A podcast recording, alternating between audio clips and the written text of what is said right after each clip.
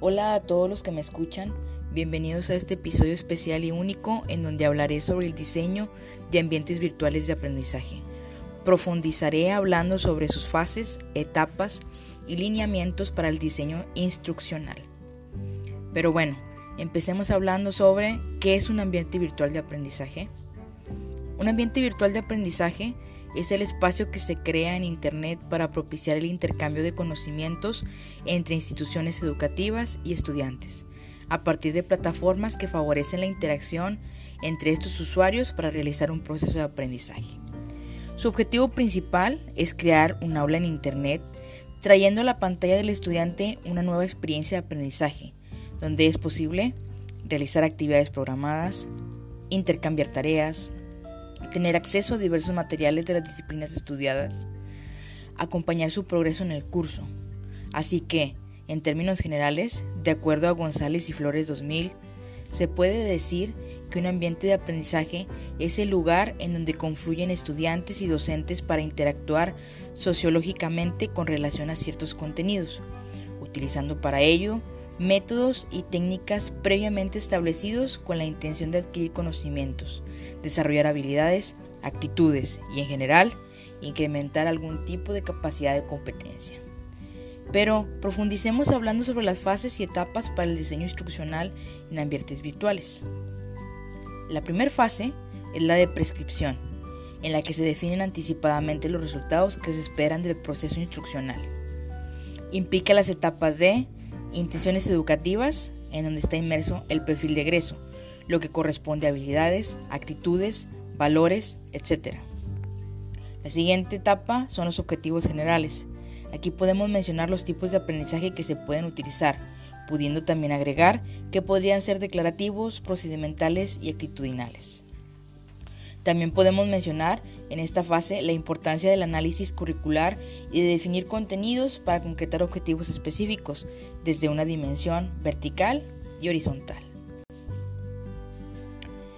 La segunda fase es la de instrumentación, la cual hace referencia a las actividades y los medios que dan forma y materializan la instrucción. Esta fase implica las siguientes etapas. Selección de estrategias y medios instruccionales, diseño de actividades y uso de técnicas didácticas como lo pueden ser el aprendizaje colaborativo, el aprendizaje por proyectos o el aprendizaje basado en problemas, y asimismo el diseño de la interfaz. Y finalmente, la fase de operación y evaluación, la cual es la puesta en marcha del proceso instruccional, la cual se forma de las etapas de aprendizaje, estrategias, medios y la propia, la propia interfaz. Es importante destacar que la operación y la evaluación son acciones que se realizan de manera simultánea a lo largo de todo el proceso, así como la, retroalimentación, pues, además de valorar el aprendizaje. También se evalúan las estrategias, los medios y la interfaz con el propósito de mejorar continuamente. Ahora desarrollaremos un poco más el tema hablando sobre los lineamientos para el diseño instruccional en ambientes virtuales y una serie de actividades a realizar para llevarlas a cabo. Lineamientos para el diseño instruccional. El primero que voy a mencionar es la activación de los procesos de asimilación y acomodación, es decir, propiciar el, propiciar el desequilibrio cognitivo. Actividades sugeridas, confrontar conocimiento previo o sentido común, técnica del debate, fuentes informativas con, enfoques opuestos, entre otras. El siguiente alineamiento es el procesamiento de la información por parte del alumno. Algunas actividades sugeridas es buscar, analizar, sintetizar, comparar la información y elaborar una opinión personal sustentada. Seguimos con la imposición de retos superables para los alumnos, en la cual se sugiere desarrollar actividades acordes al conocimiento previo y a las condiciones de tiempo, recursos y también de posibilidades. Seguimos mencionando la importancia de tener una interacción dinámica. Las actividades que se nos sugieren son eh, plantear actividades que comprometan opiniones personales, sustentadas, así como ofrecer una retroalimentación oportuna. Seguimos con la promoción del desarrollo de habilidades para pensar y aprender, en la cual se sugiere diseñar actividades de observación, relación, comparación, razonamiento deductivo e inductivo. Y continuamos con la estimulación del autoaprendizaje, la cual se nos sugiere propiciar conocimientos sobre procesamiento humano de la información, técnicas didácticas, entre otras. Así como también mencionaré los distintos lineamientos para el diseño de la interfaz y algunos em, elementos que se requieren para lograrlo. Inicio comentando la promoción del acceso al entorno social, el cual requiere elementos como vías de interacción, los cuales pueden ser correo electrónico, foros de discusión o las bien ya mencionadas videollamadas que actualmente han cobrado mucho, mucho renombre. El siguiente lineamiento es la previsión del acceso al entorno natural. Eh, algunos elementos requeridos son imágenes, animaciones, simuladores y la realidad virtual. El siguiente lineamiento que menciono es la previsión de acceso al entorno documental. Algunos elementos básicos son las bases de información, los hipertextos o las lecturas.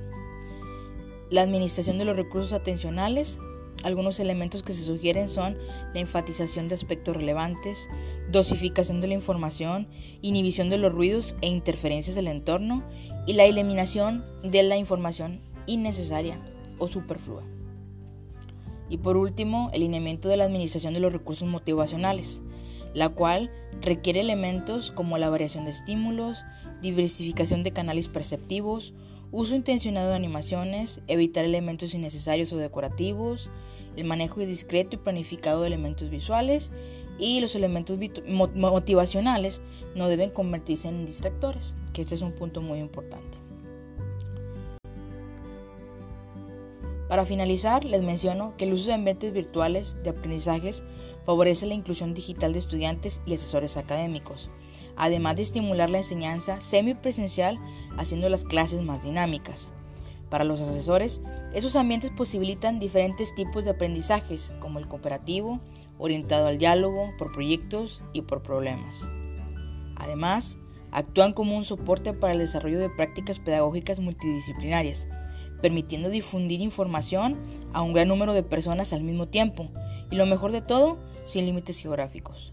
También puedo compartir datos y la producción de conocimientos de forma colectiva, ampliando su experiencia educativa y estimulando la cooperación entre sus compañeros. Finalmente, proporcionan información en el mismo sistema, haciendo posible la actualización, almacenamiento, recuperación y distribución de contenido de forma instantánea. Sin duda, estos ambientes de, aprendizaje virtual permiten que grupos de estudiantes interactúen en comunidades, compartiendo informaciones, inclusive después de haber culminado el curso, la materia o el taller en el que estaban trabajando. Y pues bueno, con esto culmino esta charla sobre el diseño de ambientes virtuales de aprendizaje. Espero y les sea de mucha utilidad. Hasta luego.